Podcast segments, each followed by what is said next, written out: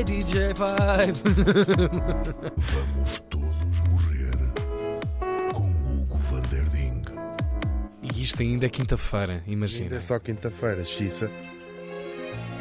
Ai, mas vai ser, vai ser Era capaz de ficar só a ouvir esta música. Não tem nada a ver com o morto, mas eu deparei-me com esta. Lembrei-me desta música, veio à minha cabeça e disse: Vou pôr isto. que é isto, bebê? Olha lá. É lindo. Fui apanhei com Shazam. Sim. O Shazam. Já tiveste Shazam? Sim. Dá uma comissão Uma vez, sim, se a pessoa. Aquilo só com fim estilo é que sai.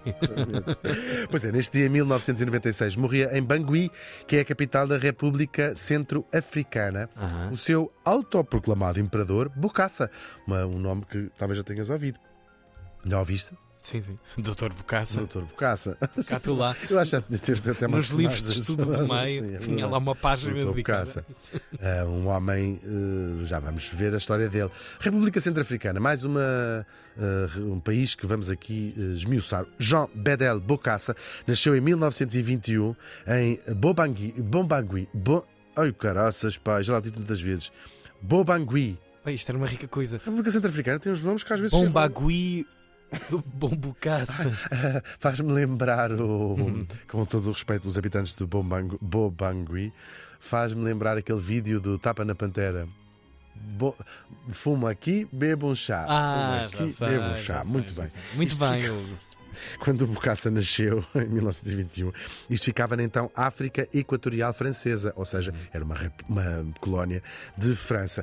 Ah, atualmente, ah, a República Centro-Africana é o que? É um enclave, portanto. Ah, Não tem acesso ao mar, no coração da África, fica mesmo ali na África Central, e é um dos países mais pobres do mundo.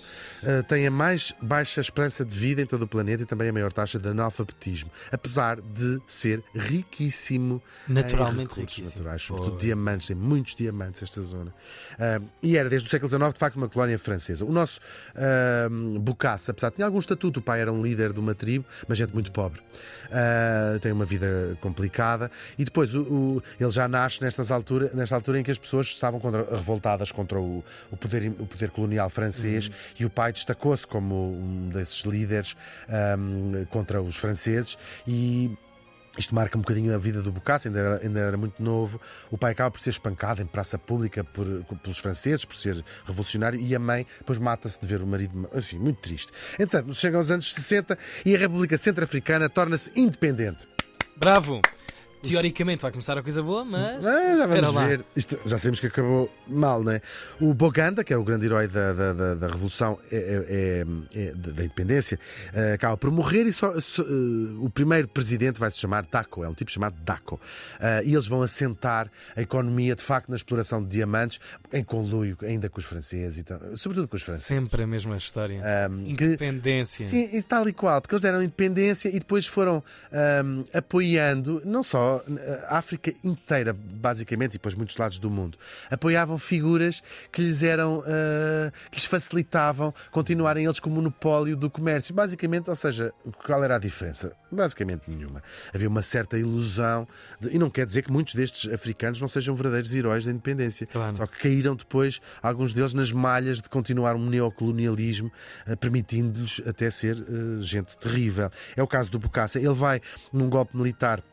Derrubar o tal Daco, faz um chefe, ele era um, líder militar, faz um golpe de Estado ah, e vai destruir a fragilíssima democracia que havia na República Centro-Africana. Ele até começa com um certo desenvolvimento, constrói hospitais, estradas, escolas, ah, mas também ao mesmo tempo muita repressão de tudo que era contra o Bokassa, até que ele vai começar a entrar numa verdadeira voragem de violência, numa espiral. De, de- é uma das figuras mais absurdas quase da história da história da África, seguramente. Mas fritou? Fritou, sim, entrou no mesmo numa, numa onda muito fora. Ele era muito amigo dos franceses. O de, de Gaulle visitou a República Centro-Africana, ah, gozava em privado com ele, o de, de Gaulle com o Bokassa. Depois também o, o Valéry Giscard d'Estaing, outro ah, presidente francês, também era assim próximo de beijinho com ele. Ah, só que ele entra numa espiral de gastos gigantescos, para além de viol- muita violência, de gastos enormes, manda construir palácios, aquele clássico Claro. que nós já ouvimos dizer. Até que em 76 acha, resolve achar que ser presidente da República Centro-Africana é pouco, dissolve a República Centro-Africana e cria o Império Centro-Africano e autoproclama-se imperador. Isto não foi reconhecido por mais nenhum Estado, pelo Estado, talvez, acho eu. Uh, inspirado no seu herói pessoal, o Napoleão.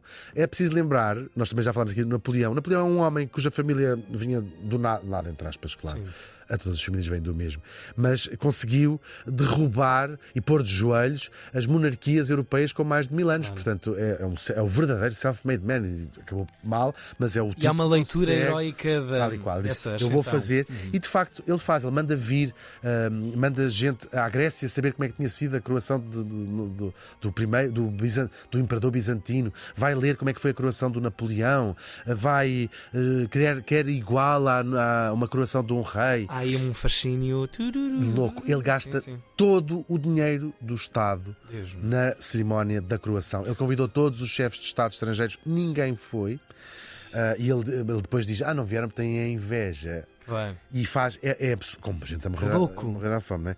Vai, tinha o seu manto coberto de perlas e diamantes, enfim, uma coisa mesmo muito louca, e os cofres do Estado ficam um, péssimos. Não é só a única acusação, ele depois de imperador ainda se torna mais uh, louco, não é? Acusado de canibalismo, um, os rebeldes eram mandados para o jardim zoológico, diz-se que servia a carne dos, dos pessoas que mandava matar aos convidados estrangeiros, enfim, histórias muito sinistras, umas verdade, outras também fazem parte do seu mito. Só que ele esqueceu aquilo que os, os ditadores, quando esquecem, lixam-se, que foi o desenvolvimento económico das pessoas. E quando as pessoas são. Até se estiverem a viver mais ou menos bem, olha, Aquilo fizeste isso, estás com umas perlas sim, sim. na cabeça, está bem.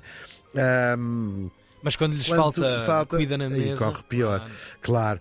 Uh, ele exauriu as, as, as, reservas de diamantes. Os franceses conseguiram sacar dali muito, muito, muito, muitos diamantes. E também os elefantes, que foram praticamente extintos, porque ele ah, deixava caçar. Aquilo era uma cotada.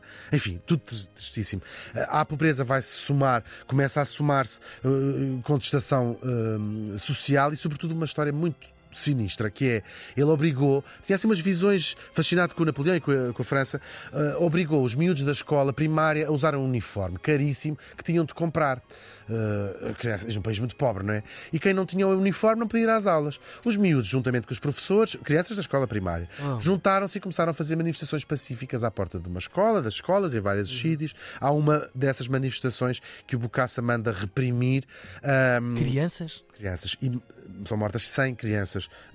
nem vou contar como, mas eh, nessas manifestações. E é então que os franceses percebem, tipo, isto é uma vergonha para nós próprios, apoiámos este tipo um, e, portanto, retiram-lhe o poder. E a verdade é que ele, num golpe de Estado apoiado pelos franceses outra vez, eh, resolvem, eh, e ele é uh, tirado de lá. Claro. Ele vai para, para o exílio, uh, primeiro na Costa do Marfim e depois em França, na própria França, viveu num chateau em França. Oh, é julgado inabsente e é, portanto, quando as pessoas não estão, julgado na sua ausência e é condenado à morte na República Centro-Africana. Uh, as, as acusações de canibalismo caem e são provavelmente mentira, mas ele ficou conhecido como o imperador canibal de África. Ele, entretanto, em, em França acaba de ficar pobrezinho sempre com coisas de grandeza, não é? Sou mas o imperador. Pobrezinho, mas vivo, não é? Claro, pois, vive isso, claro. não ter acontecido rigorosamente nada. Uh, e quando fica pobre, diz assim: Eu acho que eles estão com saudades minhas na República Centro-Africana, vou lá voltar a ser imperador. Um, e quando a, a, a República Centro-Africana se torna uma democracia, ele volta, é julgado de novo, acaba por ser ilibado. E passou os seus últimos anos. Um, velhinho a dizer que era a escrever que o Papa tinha se convertido ao, catolicismo, diz ele que se converteu, o Papa acho que nunca recebeu uma carta dele, né? que era o 13 terceiro apóstolo, enfim, passado da cabeça e morreu. Agora, isto tudo é, pronto, olha, já lá está, só que mais recentemente começou a surgir uma onda de nostalgia pelo ditador, como aliás aconteceu da Rússia à Espanha, das Filipinas a Portugal, oh, preciso dizer sim. também, e o Bocassa é, eh, pelo governo, considerado um herói nacional uh, e foi limpado de todos os seus crimes. Nós não podemos olhar para a história recente da África sem falar no que nela é a consequência do colonialismo europeu, e acho que já ficou aqui bastante hum, explicado, porque à boleia dos muitos justos movimentos de libertação e de independência deixaram surgir estas figuras sinistras um pouco por todo o lado, não é? Alguns deles são ao mesmo tempo heróis da independência e depois vilões destas ditaduras. São figuras que não podem deixar de ser fascinantes e são, este, são fascinantes mesmo. E o que é mais fascinante não é que eles tenham passado pelo mundo de uma maneira tão brutal e tão violenta, é que tenham conseguido passar pelo mundo inocentes de todos os seus crimes. Este Bucaça morreu faz hoje 26 anos.